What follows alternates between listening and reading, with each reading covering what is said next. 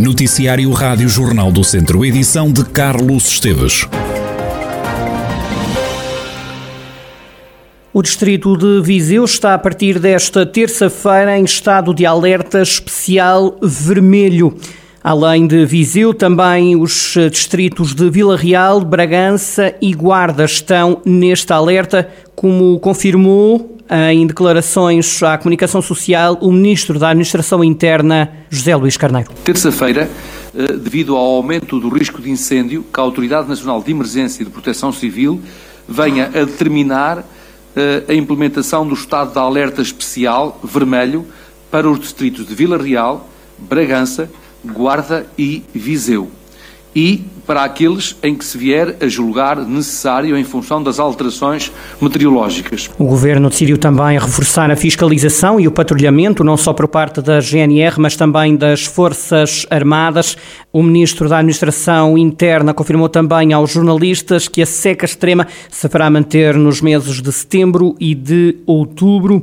Então, Viseu está a partir desta terça-feira sob estado de alerta especial vermelho, vigora também na Guarda, também em Bragança e em Vila Real. E por causa da seca, há várias localidades do distrito a serem abastecidas com a ajuda de caminhões cisterna. Esse reforço da rede pública de água está a ocorrer pelo menos em Viseu, também em São Pedro do Sul, Taboaço, Castro Daire, Nelas, Sernancelho, Mangualde, Penalvo do Castelo e Tarouca. No caso de São Pedro do Sul, há abastecimentos diários em Serrazes, Valadares, São Félix, Vila Maior, Pinho, Bordonhos e também na União de Freguesias de São Pedro do Sul, Várzea e Baiões. O vereador com os pelouros da água e do ambiente do município, Nuno Almeida, dá conta desta situação.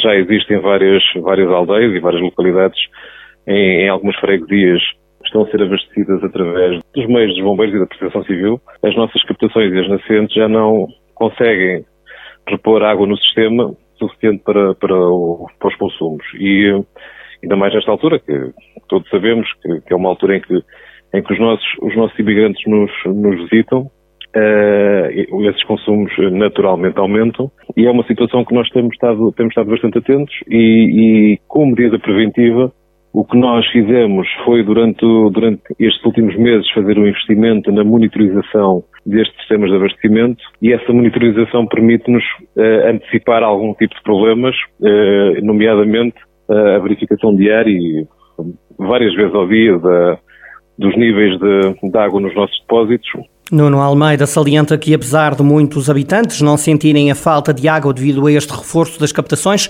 o problema não está resolvido. Apela por isso a um consumo regrado. O município não descarta a hipótese de vir a fazer cortes no abastecimento se a situação, entretanto, se agravar. É uma medida que está em cima da mesa, obviamente, porque caso não consigamos uh, repor a água uh, nos vários sistemas uh, à, digamos, à mesma velocidade com que ela é consumida, Uh, isso, é, isso, é, uma situação que poderá ter que ser uh, feita uh, sempre, ou seja, sempre, sempre, com o objetivo de, de, de, não, ou seja, termos uma falta de água controlada e não uma falta de água prolongada. Portanto, porque há alguns sistemas que, que de facto, se não o fizermos, podemos estar algumas horas sem, sem água e, e é isso que queremos evitar. E vamos, e vamos tentar evitar ao máximo, mas é evidente que sem a ajuda de todos, porque isto acaba por ser um problema global, não é só no, no, no abastecimento, é, é, na indústria, na agricultura, em, todo, em todos os setores. É uma situação que temos que todos colaborar, portanto, aí não há água. A autarquia aposta na sensibilização da população e já tomou mais medidas. Nesta fase ainda estamos, ainda estamos a, a fazer várias campanhas de sensibilização e, portanto, passar, passar informação a, a, aos municípios. Facto, a situação é grave um, e, tende, e tende a piorar, portanto, não, não há indícios nenhum que ela melhore.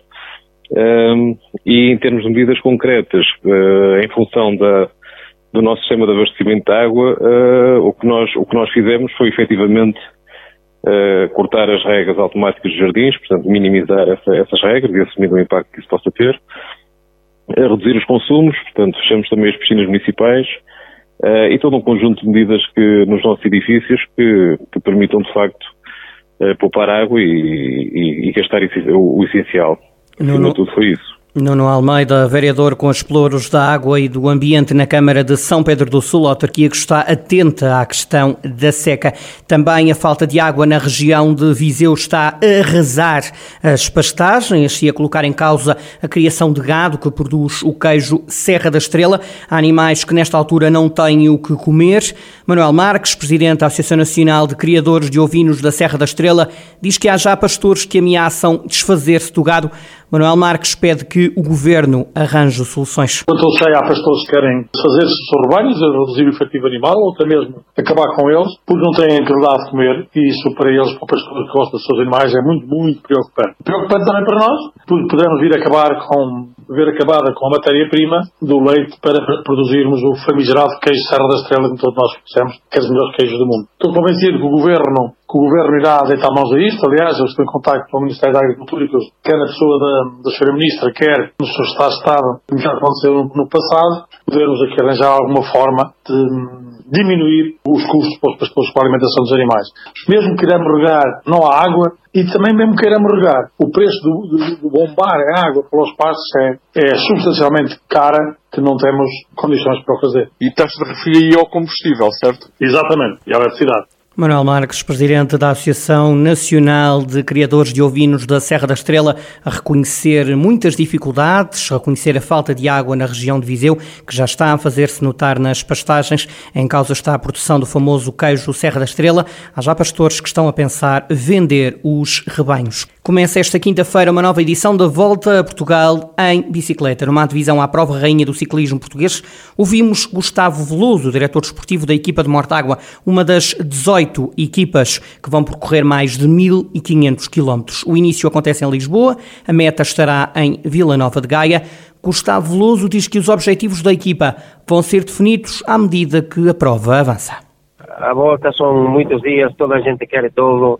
Nós temos que, conforme vayamos dia a dia, ir, ir marcando os nossos objetivos. Porque se tu às vezes sais com um objetivo de ganhar a camisola da montanha, estás a limitar a esse, a esse atleta e de poder atingir outros outros objetivos. Então, a camisola da montanha é, pode ser um objetivo no momento em que um dos atletas apanha uma fuga, colhe pontos e, e aí podes tentar atingir esse objetivo. Vamos ver, é dia a dia. Nas primeiras etapas temos uns objetivos, depois nas etapas de montanha temos outros e conforme a corrida for passando os dias e a equipa, segundo se vai sentindo, temos que ir eh, marcando uns objetivos mais, mais otimistas de cara a geral e de cara a tentar eh, ganhar alguma etapa ou temos que procurar outros objetivos que nós conseguimos atingir. O diretor desportivo da equipa de Mortágua entende que têm sido dadas boas indicações nas competições em que os ciclistas têm entrado.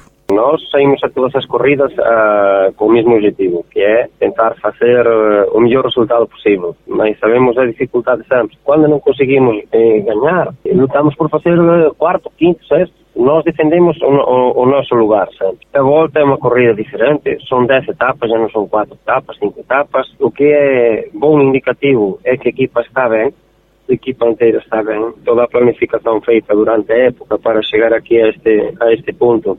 No mellor estado de forma está a resultar, cada corrida a equipa está mellor, tentar eh, facer o mellor resultado posible e se alguén está máis forte e fica a nosa frente, só temos que darlle os parabéns.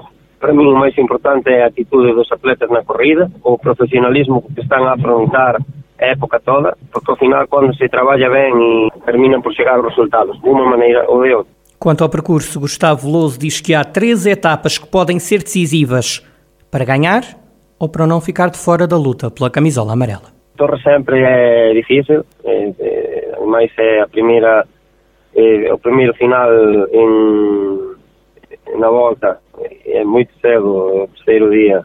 É uma subida que nesse dia não se vai saber quem vai ganhar a volta, mas vai saber quem não a vai ganhar. E, e depois a etapa da Senhora da Graça e a de Corvo acho que vão ser as decisivas. Viseu recebe o final da quarta etapa, que terá ponto de partida na Guarda. Antes disso, na primeira etapa, depois do prólogo em Lisboa, a volta vai até Badajoz. É da cidade espanhola que arranca a segunda etapa, que terminará em Castelo Branco. Gustavo Veloso entende que haver uma passagem por Espanha vai permitir mais visibilidade e, com isso, mais patrocínios. A prova rainha fica marcada pelo afastamento da W52 Futebol Clube do Porto, por parte da União Ciclista ciclista internacional, na sequência da suspensão de oito ciclistas e dois mecânicos pela prática de doping. Sobre este episódio, Gustavo Veloso diz apenas que situações como esta não fazem bem ao ciclismo. Isso não sou eu quem tem que valorizar isso, nem são os atletas, nem são as equipas, nem os treinadores. Há uns organismos competentes que são os que têm que tomar decisões, que têm que falar e dar opiniões. Eu o que sí que acho que isto eh, não é bom para o ciclismo, não é bom para ninguém, para os organizadores, para os atletas, para os treinadores, não é bom para ninguém em geral. E acho que as coisas muitas vezes podiam ser tratado de uma maneira diferente, sobretudo para procurar o, o melhor para o ciclismo, não? porque eh, acho que, que, temos que falar é, de desporto. Gustavo Veloso, diretor desportivo da equipa de ciclismo de Mortágua, que vai pedalar a edição número 83 da Volta a Portugal.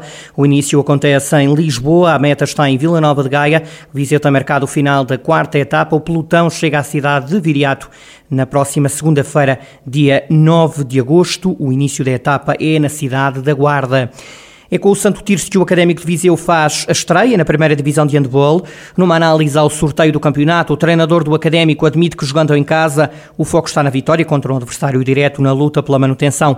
Rafael Ribeiro diz que não dá grande importância ao que ditou o sorteio e explica porquê. Olhei para o calendário e eh, tenho a curiosidade de perceber contra quem é que íamos jogar a curiosidade de perceber onde é que acabamos e acabamos na luz. Mas tirando isso, não, não, não, não grande importância, nós não vamos estar na melhor forma na, na primeira jornada.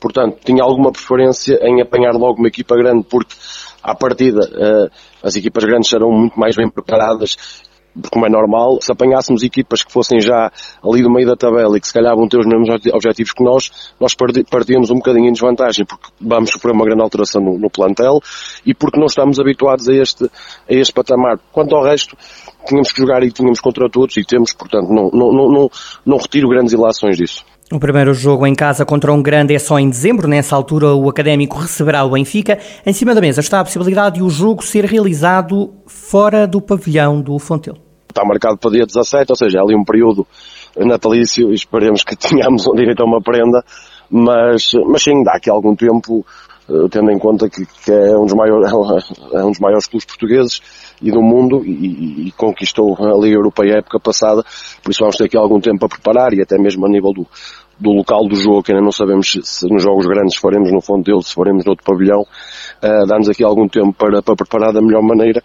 um jogo que é que é grande e pronto, que acho que os vizinhos têm essa oportunidade, acho que devem aproveitar. Rafael Ribeiro, treinador do Académico de Viseu e a análise ao sorteio da primeira divisão, os academistas começam o campeonato em casa contra o Santo Tirso, jogo agendado para 17 de setembro. A última jornada será na luz diante do Benfica, em maio do próximo ano. Os encarnados são também a primeira equipa grande a visitar Viseu, num jogo agendado para 17 de dezembro. Antes disso, o Académico jogará contra o Porto e contra o Sporting fora de casa. Leões e Dragões vêm até Viseu jogar na segunda volta do campeonato.